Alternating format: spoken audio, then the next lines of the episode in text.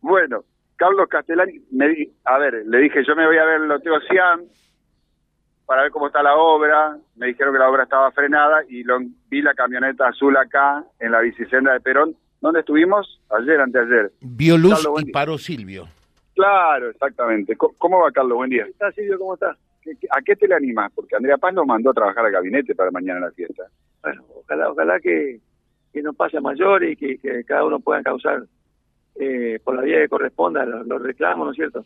Y bueno, sí, lamentablemente justo coincide con esta, este festejo de, Reconquista, pero bueno, yo, yo pienso que va a salir todo bien.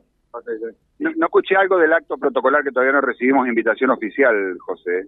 También, esa- lógicamente, esa cuestión habrá que ver. Carlos, bueno, estamos acá. Yo decía recién, charlando con los operarios, por fin una bicicenda realmente ancha para Reconquista. Debe ser de las más anchas que tenemos, o que vamos a tener, ¿no? Y sí, evidentemente, a, medida que, vamos eh, viendo y poniendo en marcha intervenciones de esta característica, uno va optimizando, ¿no? Y creo que el ancho de este 2 metros 30 es un ancho un ancho muy bueno, de, una circulación muy fluida. Eh, Carlos, ¿cómo está la situación en los de Ocean? Yo estaba yendo para allá porque tenía la, la versión de que la obra estaba parada o que la empresa no estaba trabajando por lo menos al ritmo que se esperaba. ¿Tenés algún dato de eso? No, pues eh, está- estaba tomando conocimiento porque en realidad eh, ahí es, es la, la, la, la UTE que, que la- fue adjudicada, digamos, eh, es la que estaba a cargo de todo el, de todo el movimiento. Así que en realidad estoy abocado a toda esta, esta bicicenda, al mercado social, la 47, la 43, y bueno, y por ahí me, me voy, a, me voy a ocupar de cómo está ese tema. 43 avanza, ahí cómo está eso.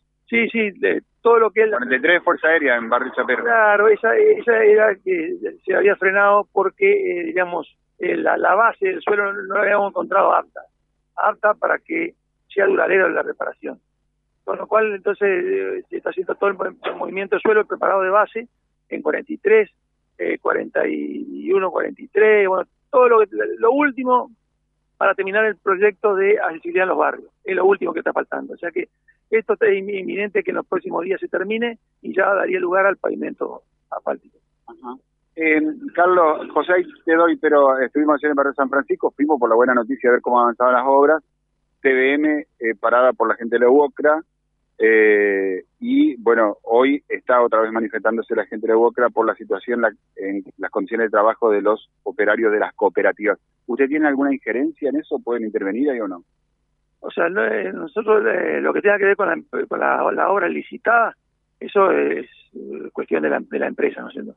Y después eh, la- hay una parte del 25% de, de, de recursos humanos, digamos, que son a través de cooperativas.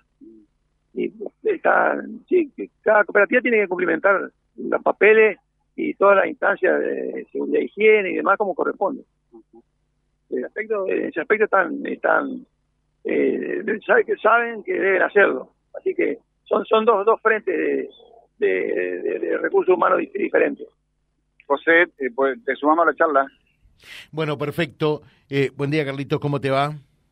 ¿Qué tal? ¿Cómo estás, José? Mucho gusto. Eh, ¿Cuántas cooperativas de trabajo en realidad eh, están hoy día, bueno, trabajando, valga la redundancia, con el municipio?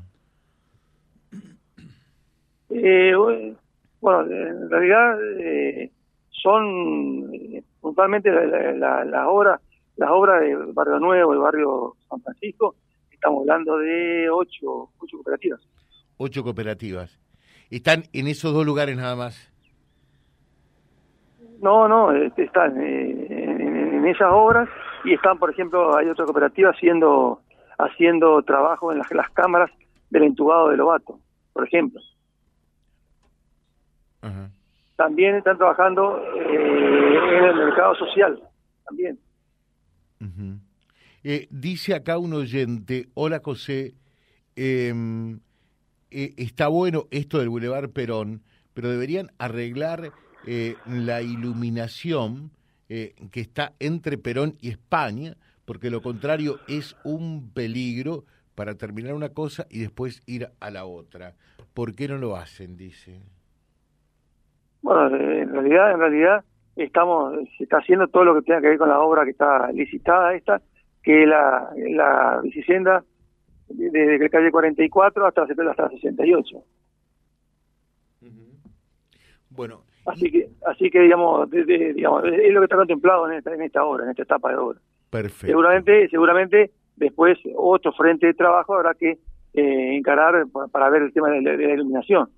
Puntualmente, que ayer, ayer, ayer recorríamos eh, calle 45 y, y Entre Ríos, por ejemplo, eh, a la altura de frente al, al, Hospital Nuevo, por ejemplo, estamos trabajando en, todo lo que sea iluminación que va desde la, de la de la, de la, ruta, la conectora, diríamos, hasta la 44, por ejemplo. ¿Por qué? Porque es una zona que de, de, alto tránsito que también requería requería intervención en la parte eléctrica. Y, son, son muchos frentes abiertos y, seguramente a medida que hay frentes abiertos hay más demandas de, de otras intervenciones. Gracias, Carlito. Que tengas un buen día. Igualmente.